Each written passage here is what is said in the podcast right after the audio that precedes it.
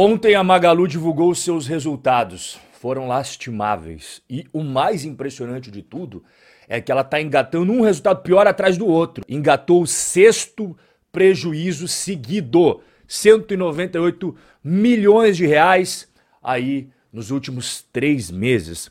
E como ela está engatando um prejuízo atrás do outro, quem que acaba sendo bastante prejudicado nessa história toda? A Luísa Trajano. A fortuna dela está indo para o ralo junto com as ações da Magalu. A empresa não está indo legal, tomando prejuízo atrás de prejuízo, como você acabou de ver, sexto prejuízo seguido e as ações acabam repercutindo na bolsa de valores, o resultado que a empresa tem no mundo real. Seis vezes prejuízo, um atrás do outro. O que você acha que acontece com as ações da empresa? Ralo abaixo. Mas o varejo brasileiro não se resume apenas a Magalu. A gente vai ver o que está acontecendo na Magalu, mas temos também qual outra? a Via, que antes se chamava Via Varejo, mas você deve conhecer mais pelas lojas. Casas Bahia, Ponto Frio, a Via Varejo também teve prejuízo, cara. 492 milhões de reais aí nos últimos três meses, resultado mais fresquinho. Eles anunciando plano de fechamento de até 100 lojas físicas. Aí você pensa assim, pô, Rob, então todas as varejistas que atuam no Brasil estão se lascando. Não. Tem uma que está prosperando a cada dia que passa. E você vai ficar mais chocado ainda quando você souber que nem brasileira ela é. Não sei se você tá ligado. O Mercado Livre não é brasileiro, cara. Ele faz a forra no mercado brasileiro mas ele é argentino. Teve salto na lucratividade, 113% de crescimento, 262 milhões de dólares. Estamos falando na moeda do tio Sam aqui. O último resultado ele também tinha ganhado grana pra caramba.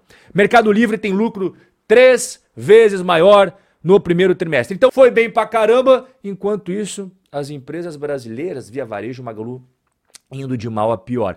Quem me acompanha há mais tempo, isso daqui não está sendo surpresa. Olha só o podcast que eu participei dos irmãos Dias, né, da Carol Dias, do André Dias, em 19 de setembro de 2022. O André falou assim para mim: "Uma dúvida, todo mundo aqui manda pra gente, Magazine Luiza, qual sua opinião? Olha a data, hein? 19 de setembro de 2022". E eu respondi o que para ele? Eu não sou fã eu prefiro outras empresas. Faz uns dois anos, então dois anos da data que eu participei ali do podcast, que eu falei no podcast do Luan, o TubaCast. Ele fez a mesma pergunta para mim, e Magalu tal? E eu respondi, entre todas as varejistas, eu prefiro Mercado Livre. Primeira vez que eu falei dessa história do Mercado Livre, que eu não curto Magalu, que eu não curto Via Varejo, prefiro a Meli, né? Dia 28 de maio de 2021. Depois eu fui trocar mais uma ideia com ele mais uma vez e fico feliz de saber que eu ajudei muitas pessoas a evitar uns tombos aí. Enquanto a Magalu, nos seis meses iniciais de 2023, só preju, Via Varejo, mesmo período, só preju. Enquanto isso, o Mercado Livre, ó, só verdinho em dólares, que é melhor de tudo. Mas por que, que eu gosto tanto do Mercado Livre? Bom, a primeira coisa que a gente tem que pensar quando analisa uma empresa é a qualidade dos serviços ou produtos que ela presta ao mercado. E eu percebi que a Mercado Livre, eles estavam fazendo algo muito bem feitinho, principalmente questão de logística, entregando rapidinho, alguns casos em menos de 24 horas. É raro dar problema, mas quando dá problema, eles resolvem rapidinho. Então, estava vendo que o suporte ao cliente era muito bom, questão de logística sensacional, muito melhor que os concorrentes, muito melhor que a Magalu, muito melhor que a Via Varejo. A navegabilidade, tanto do site quanto do aplicativo, na minha opinião, muito melhor do que a Magalu, do que a Via Varejo. Então fui somando tudo isso. E outra coisa que conta muito para mim é o seguinte: você já viu a Mercado Livre envolvida em alguma treta política no Brasil? Ficam quietinho, trabalhando, fazendo. A preocupação deles não é lacração. A preocupação deles não é se meter na política, igual a gente vê outros concorrentes deles fazendo. É prestar o melhor serviço para o cliente, para o consumidor, que, na minha opinião, é a melhor coisa que uma empresa tem que fazer prestar um bom serviço, oferecer bons produtos e não ficar, né, entrando na esfera política, fazendo militância. Então, quando eu somei tudo isso daí, eu falei, olha, eu prefiro Mercado Livre. E o resultado é o resultado que você viu, né? Enquanto o Mercado Livre voando, literalmente, ela até comprou aviões. Magalu e Via Varejo só no vermelhinho, né? O que, que eu destacaria aqui de preocupante da Via Varejo e da Magalu? Curioso que são coisas bem semelhantes. Revenda de mercadorias da Magalu, presta atenção aqui, ó. Você viu que teve uma queda? Seis meses iniciais de 2023 com os primeiros seis meses de 2022. Isso não é nada bom, né? O mesmo cenário a gente vê aqui na Via Varejo, ó, tá vendo? Mercadoria, eles também tiveram queda. Essa linha que você está vendo é a mais importante de uma varejista. Outra coisa que me chamou a atenção e negativamente foi a questão do crediário próprio. Dá uma olhada aqui na Magalu, ó, perdas em liquidação duvidosa. O que, que é isso daqui que inclusive cresceu 70% do ano passado para agora?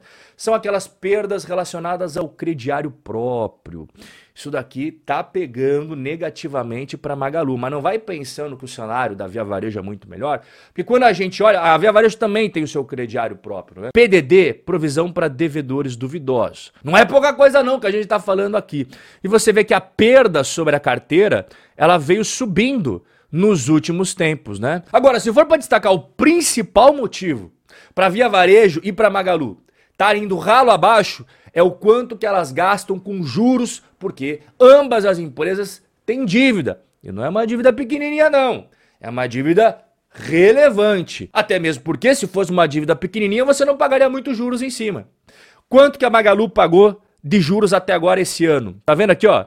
Temos juros de empréstimos, juros de antecipação de cartão, todos esses juros que eu falei aqui para você, você vai somar na linha chamada despesas financeiras. 1 bilhão 378 milhões de reais. Mas é claro, assim como você gasta com juros, você também pode ganhar com juros. Se você tiver um caixa aplicado em renda fixa, quanto que ela ganhou de juros? Veja aqui, ó, receitas financeiras. 364 milhões. Então você vê que ela acaba gastando muito mais de despesas financeiras do que de receitas. E isso está pesando negativamente e muito negativamente para o resultado da Magalu. A Via Varejo é a mesma história, não achando que é diferente não. Quanto que ela gastou esse ano até agora de despesas financeiras? 1 bilhão 740 milhões de reais, um crescimento de 58%. É realmente algo que chama muito atenção. Olha as receitas aqui em cima. 44 milhões. Olha a diferença de um para o outro. É por isso que essas duas empresas estão tomando um sacode danado. Se for, são vários motivos, como você viu, mas se for para elencar o principal é isso daqui. E depois de tudo que eu te falei agora, continuo com a opinião que eu dei tanto no podcast dos irmãos Dias. Não sou fã de Magalu, não sou fã de Via Varejo por vários motivos que eu falei aqui.